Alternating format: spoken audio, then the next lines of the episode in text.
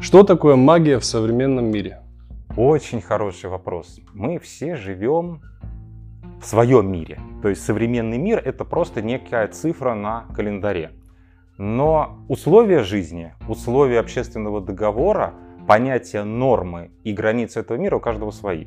То есть современный мир в Папуа-Новой Гвинее, либо у каких-нибудь остаточных таких племен где-нибудь в пойме Амазонки очень сильно отличается от современного мира а, жителей Нью-Йорка. Хотя, собственно говоря, если мы говорим про астрономические явления, год один и тот же. И магия для вот этого человека около Амазонки и магия для жителей Нью-Йорка это будут совершенно разные вещи. То есть мы здесь будем говорить о том, что а, существуют разные определения, существуют разные взгляды на эту на этот вопрос. Вообще слово как бы такое, оно, к сожалению, очень сильно испохаблено. То есть огромное количество людей просто испачкали это слово, и под слово магия подразумевается а, какие-то сумасшедшие бабки-детки, какие-то привороты-отвороты и какая-то такая крайне неприятная логика, я бы сказал, как изнасиловать мир, как навязать миру, другим людям свою волю. То есть действие с позиции эго, вот я хочу, и вот вопреки мнению других людей, вопреки законам физики, взять и что-то такое наворотить. Ну, это к магии, к сожалению, не имеет никакого отношения, хотя вот все эти процессы, они маскируются под это слово. Магия — это всегда работа сознания. Магия — это всегда работа с информацией. Магия — это наука, это изучение, как все устроено, начиная от классической физики, а, понимание существование энергии, корпускулярно-волновой дуализм электрона и прочих элементарных частиц — это все магия. А, химия, превращение — это алхимия, это тоже часть магии. А, изучение каких-то территорий, свойств растений, свойств камней — это биология, гемология и так далее, и так далее. То есть магия — это наука о мире, о его функционировании. Вопрос в том, что магия является, в отличие от прочих наук, а, наукой всеобъемлющей, включающей в себя все остальное. Но в том числе, так как глобально магическая парадигма не является продуктом современного общества, да, современной цивилизации, я бы даже сказал, а в той парадигме, которой я принадлежу, является наследием цивилизаций, существовавших до современного человечества, здесь же на планете Земля. И эти цивилизации были в том числе технически более развиты, чем наша современная. Там говорится о том, что мир многомерен, что помимо трех измерений, длина, ширина, высота, ну, четырех плюс время, существуют другие измерения. И если, например, сейчас мы можем регистрировать с помощью электронных приборов тепло, да, есть тепловизоры, можем снять ЭКГ, можем а, сделать энцефалограмму, посмотреть электрические импульсы в коры головного мозга. То есть мы сейчас продвигаемся по пути фиксации какими-то приборами и выражения в цифрах каких-то естественных вещей. Древние смогли пойти дальше, и они смогли примерно таким же образом просканировать сознание планеты Земля, понять, сколько измерений здесь существует, существуют ли параллельные измерения, как это все устроено.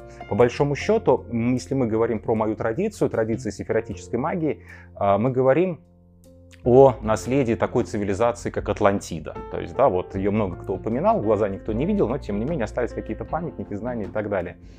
И в рамках этой парадигмы главный такой постулат — это то, что планета Земля обладает разумом.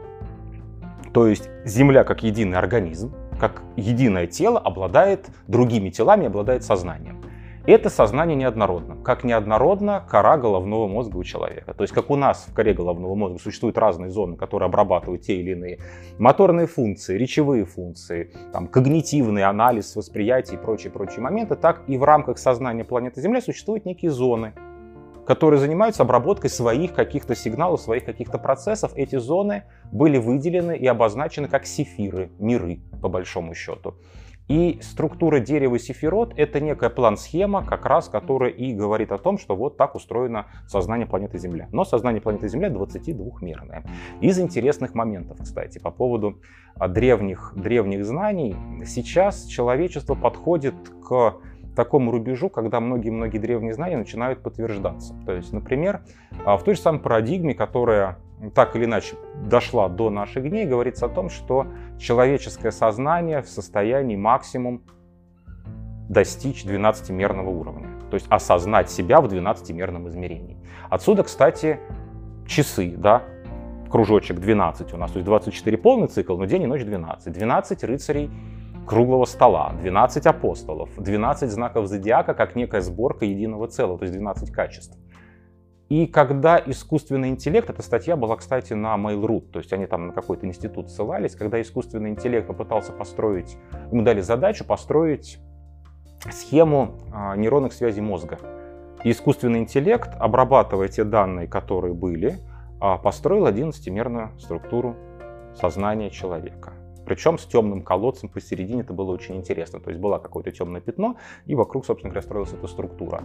То есть в нашем моменте мы говорим о том, что существуют эти 11 измерений, плюс время получается 12. То есть уже сейчас те вещи, о которых говорили когда-то, находят свое физическое подтверждение именно в науке. Это тоже магия, да, а не а, бегание с куриной лапкой. Да, да, да. Наука просто начинает подтверждать и приходить к тем же вещам, которые дошли более развитой цивилизации. То есть какие-то моменты у нас совпадают. А еще из интересных таких моментов, чисто научных, опять же, это событие произошло буквально недавно, по-моему, в 2012 или 2013 году во Франции а, совместно французский, швейцарский какой-то институт, это опять же можно почитать в гугле, очень интересно это момент поискать статью, институт занимается квантовыми исследованиями. И они в ходе а, выполнения очередных квантовых исследований а, описали так называемый эффект чеширского кота. Квантовый эффект чеширского кота, либо квантовый чеширский кот в зависимости от перевода. Вещь потрясающая. То есть все мы знаем а, какие-то вот эти вот истории из русского народного блатного хороводного, когда кто-то пытается, такое дебильное слово сейчас очень популярно, крадник. Вот раньше его не было. Вот лет, наверное, пять он начал этот крадник завоевывать просторы интернета, а, и каждый человек, не желающий работать над собой, почему-то в полной уверенности, что в нем крадник, что какая-то сволочь его обкрадывает энергетически. Вместо того, чтобы принять себя, нашли виноватого. Вот. Но смысл в чем? Предполагается, что можно у человека либо у какого-то объекта забрать какое-то качество.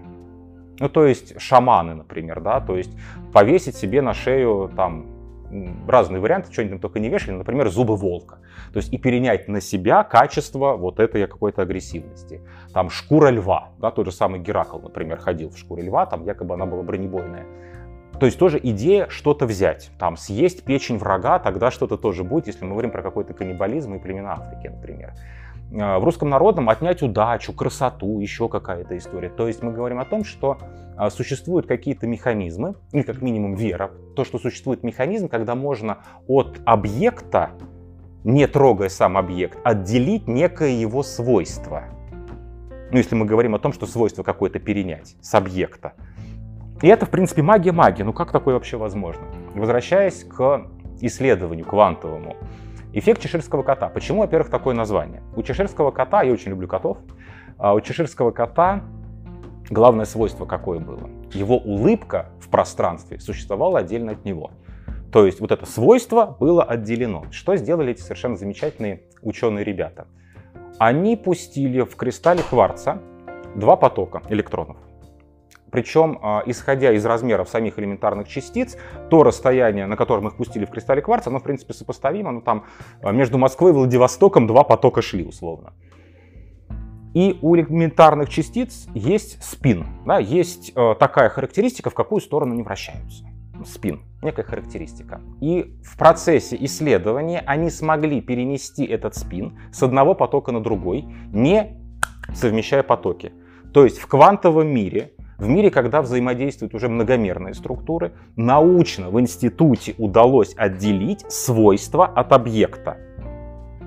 И подобные вещи, конечно, имеют непосредственное отношение к магии. То есть вот магия это вот про это, а не про куриную лапку.